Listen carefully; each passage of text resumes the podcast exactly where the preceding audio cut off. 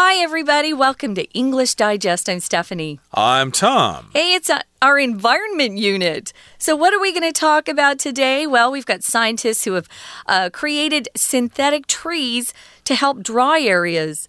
They're trying to come up with a technology to draw water up from deep in the ground to help very dry areas of the world, which is really cool. So, we are talking about synthetic trees or artificial trees mm -hmm. that are going to help dry areas of the world. So, let's find out what this is all about. Let's read the entire contents of our lesson right now, and then we'll come back to discuss it. Have you ever stuck a straw in a drink and noticed the liquid creep up the inside a short distance? If so, you've observed the capillary effect.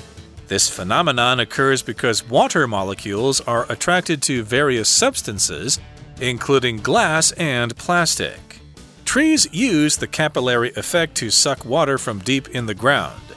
Researchers at Virginia Tech in the U.S. have used this idea to create a device that operates in the same way and can thus provide clean drinking water to dry regions. The device, described as a synthetic tree, comprises 19 miniature tubes in a clear plastic box. The lower ends of the tubes sit in a container of water, but in the real world, they'd be inserted into the soil. Above these tubes is a ceramic disc, which acts like the leaf of the synthetic tree. Like a real leaf, it is full of holes, which allows the water taken up by the tubes to evaporate. Not only does this allow the water to enter the air, but it also makes the sucking action of the capillary effect stronger. To boost the evaporation rate, the disc is covered with a thin layer of graphite that absorbs more heat generated by a solar lamp. The water in the air is then collected with the aid of a cooling plate placed above a separate chamber. It's estimated that a synthetic tree could draw water from as far down as 100 meters below the surface. The Virginia Tech team also believes that one square meter of leaf might produce 1.6 liters of water an hour. While the synthetic tree needs more development to ensure it can work on a large scale in the real world, the scientific community is hopeful. For one thing, it could be used in arid regions where clean water is found deep underground.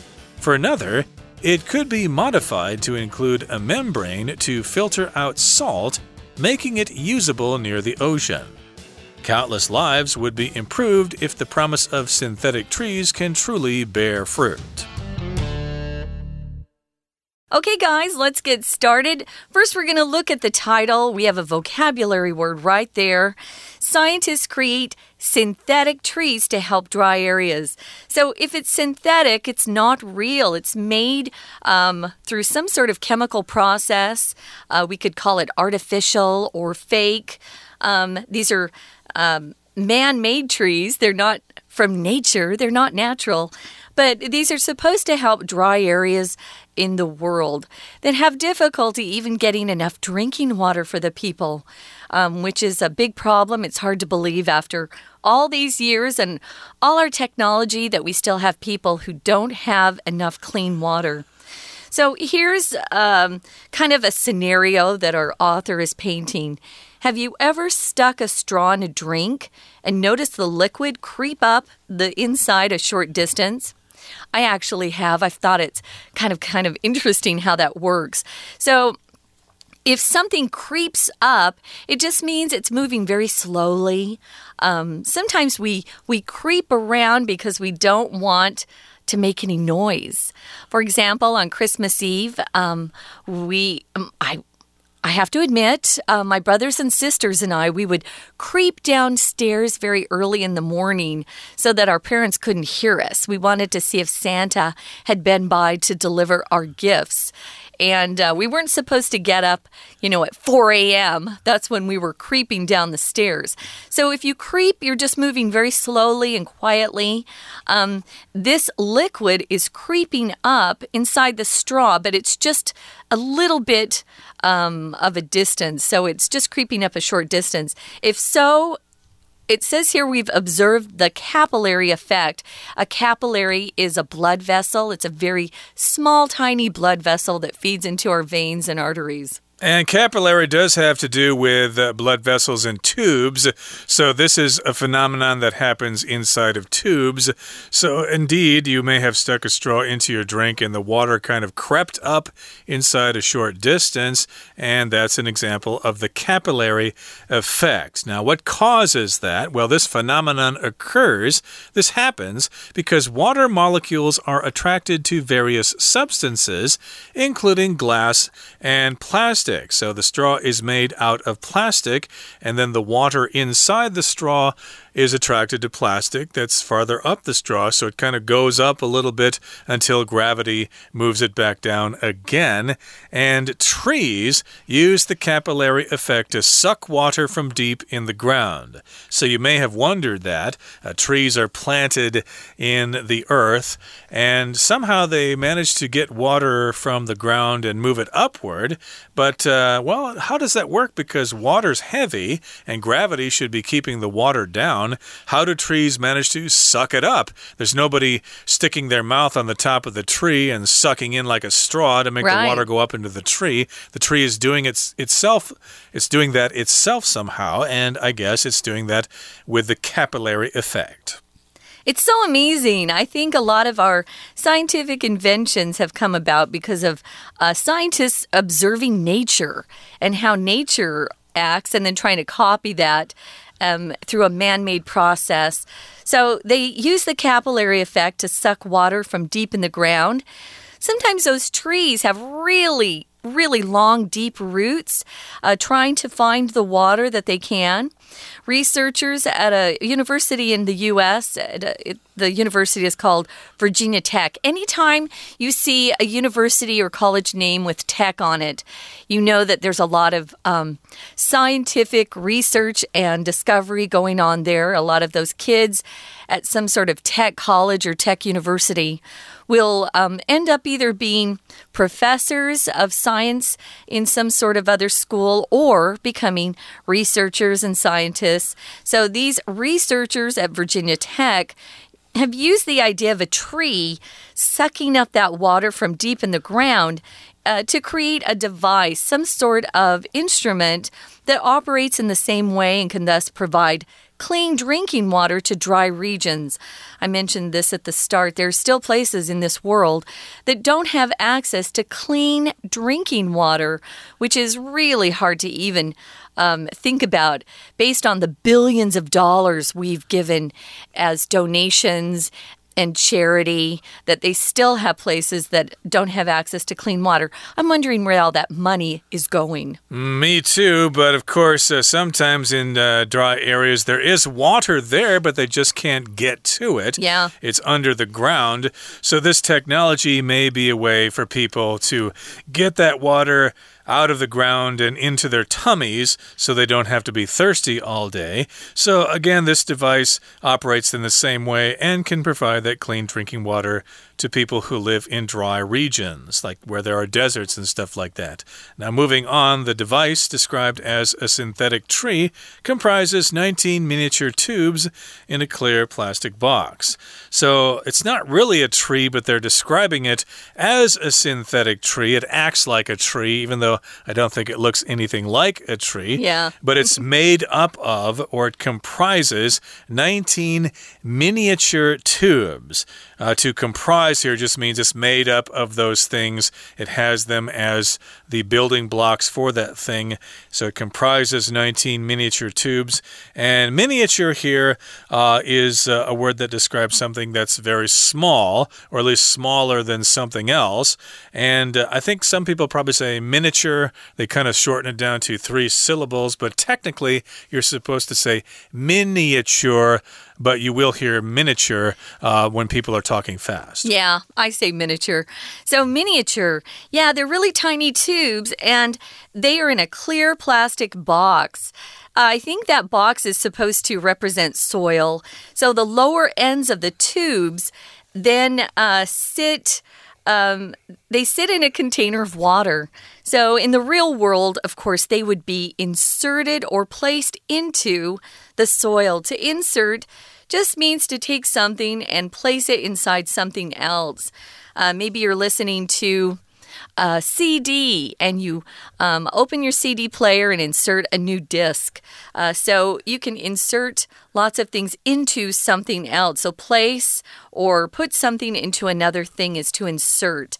So in the real world, if they weren't just doing an experiment, um, of course, these tubes would be inserted directly into the soil and not just in a container of water that container of water's supposed to be acting as if it's uh, soil or ground. Now, above these tubes, is a ceramic disc. Ceramic means made out of some sort of clay that's been hardened, and a disc can be any sort of round, flat shape.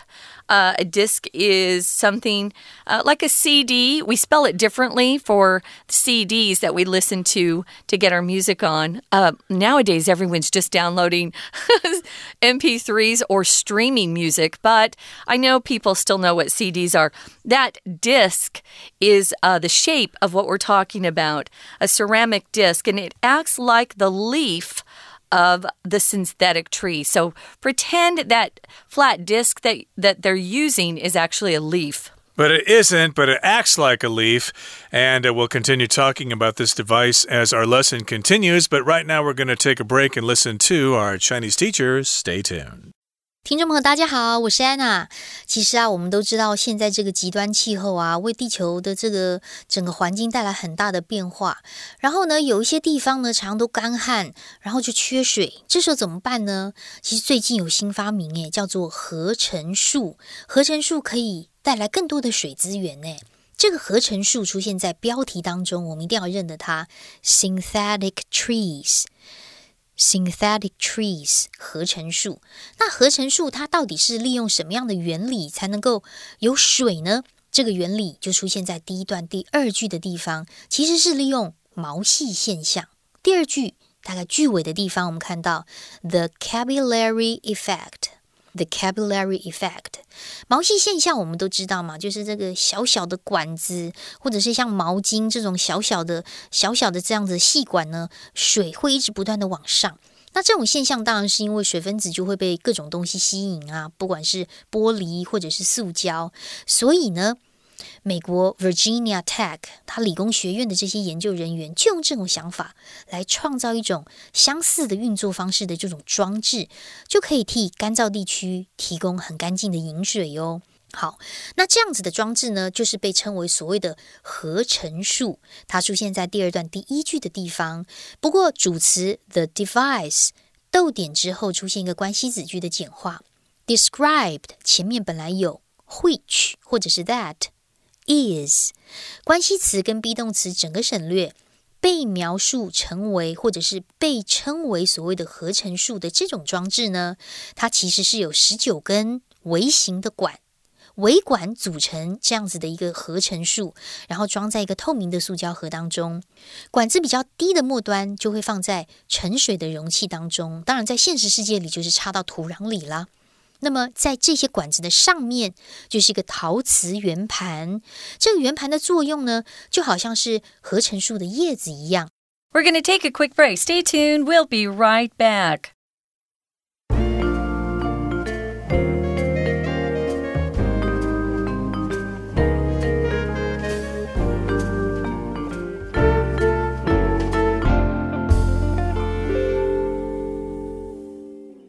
Okay, welcome back, everybody. We're talking about this synthetic tree that can suck water out of the ground in dry regions so that people can have drinking water.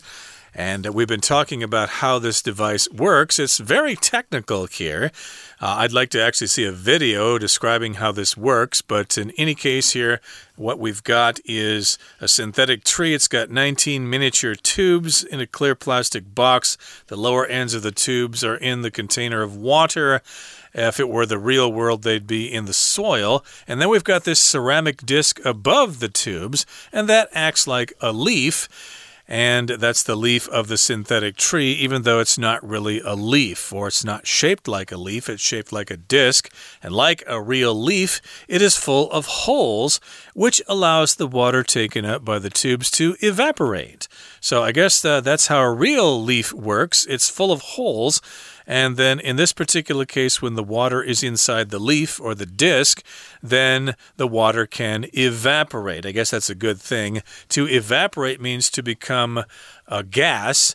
Uh, it's for a liquid. When a liquid becomes a gas, it evaporates. So, of course, after a rainstorm on a hot summer day, you see water on the ground, but it very quickly dries up because all that water evaporates. It just goes back into the air as water vapor. Mm hmm. So not only does this allow the water to enter the air, but it also makes the sucking action of the capillary effect stronger. So all of these um, parts and um, elements of this particular device work together to produce this water. Now, to boost or to increase the evaporation rate, turning liquid into um, gas or some sort of vapor, the disc is covered with a thin layer of graphite. And that graphite absorbs or takes in more heat generated by a solar lamp. So this has different parts to it, doesn't it? Now, graphite is a form of carbon and it takes in that heat that is uh, produced by a solar lamp that they're using on this particular device. Exactly. So, graphite, of course, is in your pencils. And so, we've got a thin layer of graphite, and it sucks in the heat. It absorbs more heat generated by a solar lamp. So, we've got a lamp there that is solar powered, and the water in the air is then collected with the aid of a cooling plate placed above a separate chamber. So, of course, the water evaporates, and you don't want the water to escape into the atmosphere. So, the water in the air will then be collected with the help or with the aid of a cooling plate. And that cooling plate is placed above a separate chamber. So this is all very technical again, but basically what we're doing is we're sucking water out of the ground. It turns into vapor, it evaporates, and then it turns back into a liquid using these various technological steps. Very interesting. So it's that cooling plate that's placed above a separate chamber. Remember, chamber is an enclosed space. That's when we use that word. Um, that's when the water is collected. So, moving on to the final paragraph, it's estimated that a synthetic tree, or this device we're talking about or describing, could draw water from as far down as 100 meters below the surface. That's a long distance to be drawing this water up. But if you estimate something, it means you're giving uh, something a big guess. You've got a lot of um, information that you need, but maybe it's not um, complete. Maybe it's just a rough calculation that you're coming up with. So, based on the information that you have, you judge something to be of value. It's it's an estimation. That's the noun form. So, an estimation, again, is not exact, but it's a close or very um, good guess. It's a rough guess, but it's a guess that uh, comes after you have a little bit of information. So, wow, that's a long way down from the surface that. Uh, these little tubes are able to draw up water. This would be really helpful. Uh, yeah, in some places, of course, the water table may be quite deep. Yeah. So if it can go down there quite deep and suck up that water, that's good for an area that doesn't have a lot of its own water. And the Virginia Tech team, this group of people working together, uh, they also believe that one square meter of leaf might produce 1.6 liters of water an hour. So that leaf, again, that disc, uh, could be larger. It could be one square meter uh, which is fairly large. But uh, that could produce about 1.6 liters of water per hour. That may not sound like a lot, but if you have an area like in the desert or something mm -hmm. and you have a lot of these things spread out, that could mean quite a lot of water. And uh, that's just uh, 1.6 liters an hour. Imagine how many liters of water that would be in a whole day. Pretty impressive. Now, while the synthetic tree needs more development, they're not finished with it, they're still working on it. That's how these experiments go. Uh, they need more development. Why? Well, to make sure or to ensure it can work on a large scale in the real world. The scientific community is hopeful.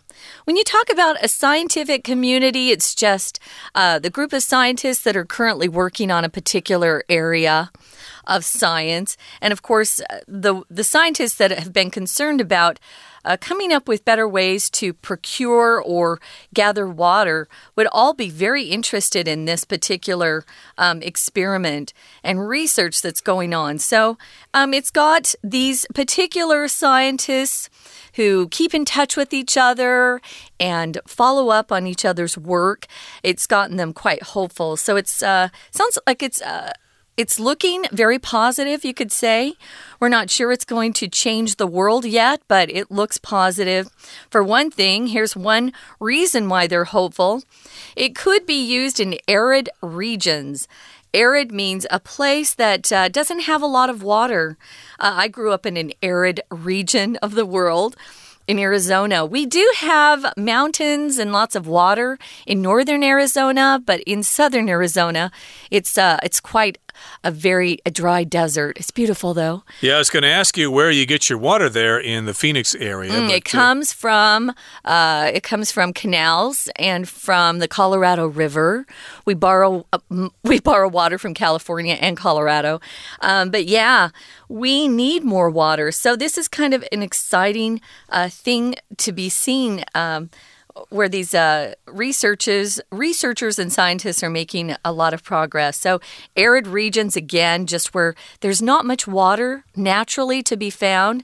Um, this could help these arid, re arid regions where clean water is found deep underground. So they do have water, but it's quite deep, and to get it out is uh, it's kind of um, it's kind of a mess. So this could really help these areas. Indeed, and I think I've also read about various technologies in the past that can uh, get uh, moisture out of the atmosphere. Mm. Of course, uh, the air in arid regions may have water in it, so they are working on ways to get water out of the air as well.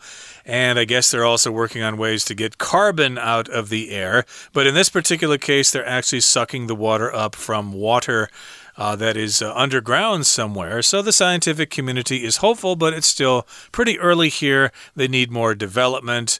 And for one thing, it could be used in arid regions, as you said, where clean water is found deep underground. I guess in some places, water is not found deep underground. They'd have to look for other solutions.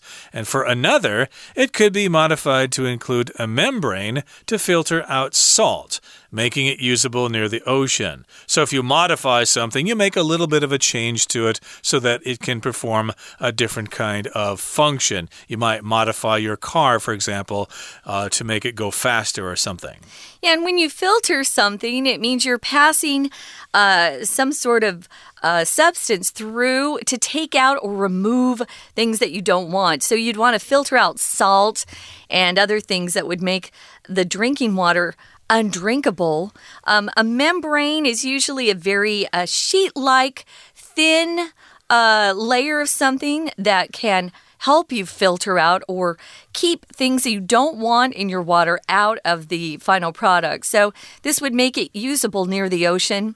It says countless lives would be improved if the promise of synthetic trees can truly bear fruit. To bear fruit is a phrase we use just to mean to produce results. So we're hoping that this research continues to be um, positive and they go on to have a lot of success in helping regions around the earth have drinkable water. We're sending them lots of good wishes. And uh, sometimes we lack water here in Taiwan, so maybe we could learn a thing or two from this technology. Okay, that brings us to the end of our lesson for today. It's time now to listen to our Chinese teacher.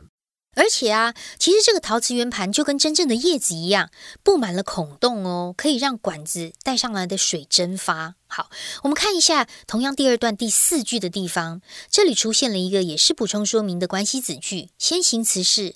Holes 就是小洞，后面呢逗点之后的会去一直到句尾可以左右挂号起来，它也是补充说明这些洞什么样的作用呢？这个洞啊就可以让水带上去蒸发。好，接下来我们看到，那这样子的一个作用呢，就可以让水进入空气当中，它也可以让毛细现象的吸力是更强的。因为当水带上去之后，那如果这个洞呢可以往上再抽，那么整个水就会上来。那中文这样讲，英文写的是有一点困难的，因为第二句第二段的这个第五句，我们来看一下，又出现倒装了。在这里的倒装，并不是我们刚刚说的地方副词放句首的倒装哦。我们看到的是 not 否定字放句首的倒装。否定字放句首的倒装，很有可能就会借助动词出来喽，因为它看起来很像疑问句耶。我们来看一下这这一句：Not only does this allow the water to enter the air。